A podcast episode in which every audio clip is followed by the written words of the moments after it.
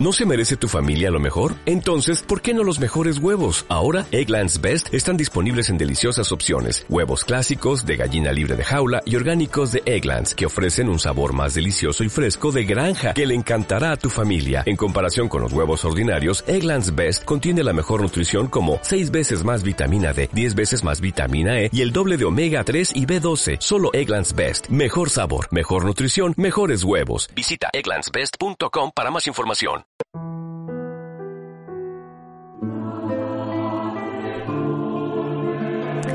En aquel tiempo dijo Jesús a sus discípulos, un hombre rico tenía un administrador y le llegó la denuncia de que derrochaba sus bienes. Entonces lo llamó y le dijo, ¿qué es eso que me cuentan de ti? Entrégame el balance de tu gestión porque quedas despedido. El administrador se puso a echar sus cálculos. ¿Qué voy a hacer ahora que mi amo me quita el empleo? Para acabar no tengo fuerzas. Mendigar me da vergüenza. Ya sé lo que voy a hacer para que cuando me echen de la administración encuentre quien me reciba en su casa. Fue llamando uno a uno a los deudores de su amo y dijo al primero, ¿Cuánto debes a mi amo? Este respondió, cien barriles de aceite. Él le dijo, Aquí está tu recibo, aprisa, siéntate y escribe cincuenta. Luego dijo a otro, ¿Y tú cuánto debes? Él contestó, cien fanegas de trigo. Le dijo, aquí está tu recibo, escribe ochenta. Y el amo felicitó al administrador injusto por la astucia con que había procedido.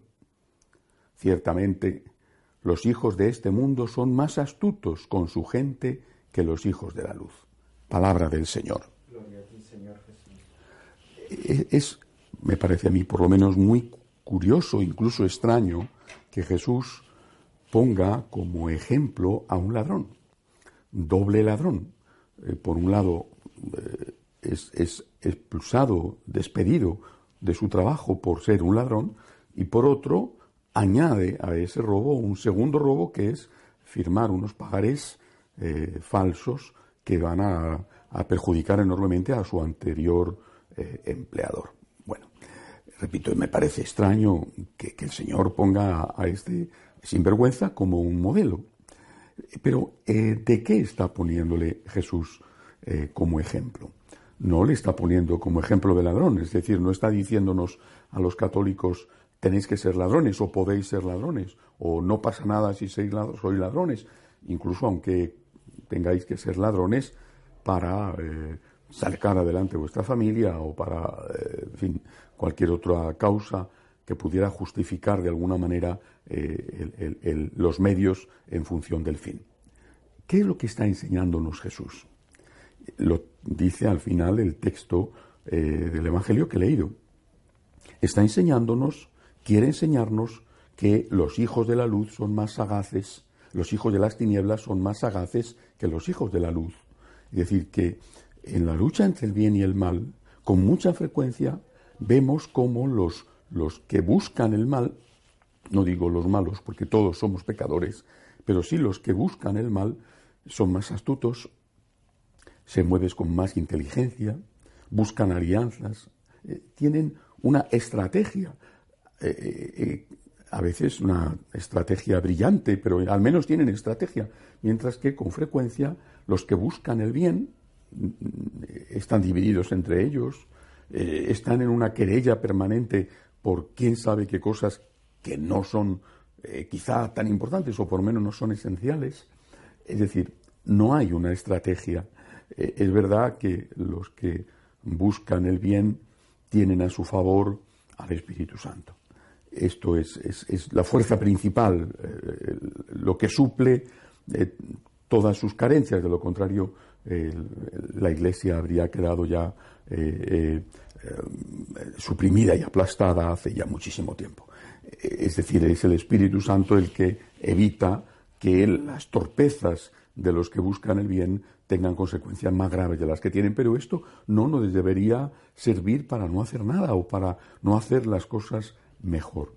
Y pienso en, cosas a veces elementales, como la defensa de la vida, por ejemplo, eh, o la defensa de los derechos de los padres a, tener la última palabra en la educación de sus hijos, que es una cuestión extraordinariamente importante hoy en día con el tema de la ideología de género. Y pienso en otras cosas igualmente importantes, una estrategia de, evangelización eh, que no se ve en muchos casos. O sea, quizá hay palabras, hay discursos, hay frases, pero ¿dónde están las realidades, eh, los esfuerzos? Cuando tú ves que hay diócesis, por ejemplo, eh, alguna que conozco en, Centroamérica, donde se ha crecido muchísimo, la ciudad ha crecido enormemente y durante mucho tiempo los, obispos no se han preocupado por, por adquirir terrenos eh, en esas zonas de la periferia de la población donde eh, han terminado por acumularse mm, decenas de miles o incluso cientos de miles de personas sin una parroquia. No hay una estrategia mínima eh, eh, quizá puedan pensar, pues ya resolverá Dios los problemas, ¿no? De repente alguien donará un terreno y, pues, pues, repito, el Espíritu Santo hace horas extras debido a nuestra eh, pereza, a nuestra poca competencia. Pero eso no nos justifica, porque de lo contrario eh, no tendríamos nada que hacer, ni trabajar, ni nada, y tendríamos que estar esperando a que los ángeles hicieran nuestro trabajo, los ángeles hicieran la comida, los ángeles resolvieran los problemas. Tenemos que confiar absolutamente en el Espíritu Santo, pero tenemos que hacer nuestra parte. Eso es justamente lo que dice el Evangelio de hoy. Tenemos que hacer bien nuestra parte. y repito, vale para las grandes causas, eh, y, para las causas esenciales de la Iglesia como son la evangelización. Mm, hay que preguntarse, tenemos que preguntarnos, ¿qué estrategia estamos siguiendo? ¿Qué medios lícitos siempre estamos poniendo? Eh, veo con demasiada frecuencia y con gran dolor cómo de padres católicos eh, no salen hijos católicos o por lo menos hijos practicantes y luego nietos que ya ni siquiera tienen fe. Eh, ¿Qué estrategia de, evangelización han seguido sus padres? ¿Qué ha sucedido? Eh, pues quizá lo han dejado todo al azar o a que lo mismo que ellos recibieron la fe de forma natural y espontánea, sus hijos también, pero resulta que el tiempo ha cambiado, ya no es el mismo clima, eh, ya no hay el, mismo ambiente a favor de la fe que había antes. Y, no han tenido una estrategia y han perdido lo más importante que tenían que transmitir a sus hijos, que era la fe, que era lo que a ellos les había sostenido en la lucha de la vida. Y repito, este es un ejemplo más. Cuando ves lo que pasa en las parroquias, eh, se sigue habitualmente estrategias evangelizadoras de tipo conservador. No me refiero a conservador en el sentido eh, eh, ideológico del término, no solo en el sentido político, sino en el sentido de respeto a la tradición y transmisión de las verdades, que eso está muy bien, sino conservador en el sentido de conservar lo que hay. Eh, no se tiene una, no se practica una pastoral misionera para acercarse al que no viene.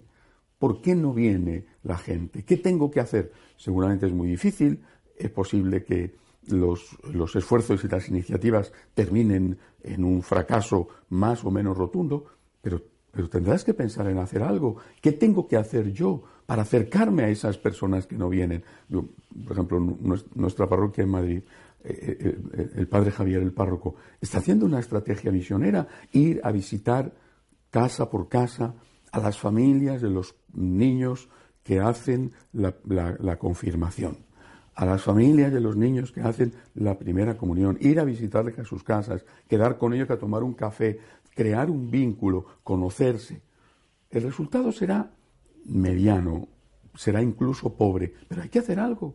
Lo que no podemos es quedarnos de brazos cruzados lamentándonos, que mal va todo, hay que ver qué mala suerte tenemos, qué listos son nuestros enemigos, ellos tienen lobbies, nosotros somos eh, unos pobrecitos.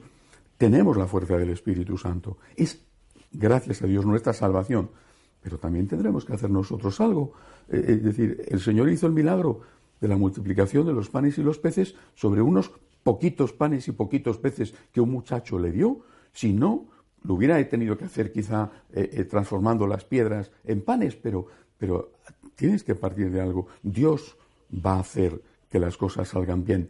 Dios es el Señor de la historia, pero repito, el Evangelio de hoy nos recuerda que nosotros tenemos que hacer bien nuestra parte y que el poder de Dios no es excusa para la pereza del hombre.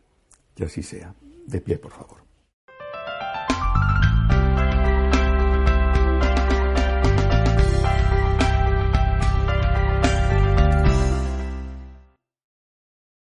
En Sherwin Williams somos tu compa, tu pana, tu socio, pero sobre todo somos tu aliado, con más de 6.000 representantes para atenderte en tu idioma y beneficios para contratistas que encontrarás en aliadopro.com. En Sherwin Williams somos el aliado del PRO.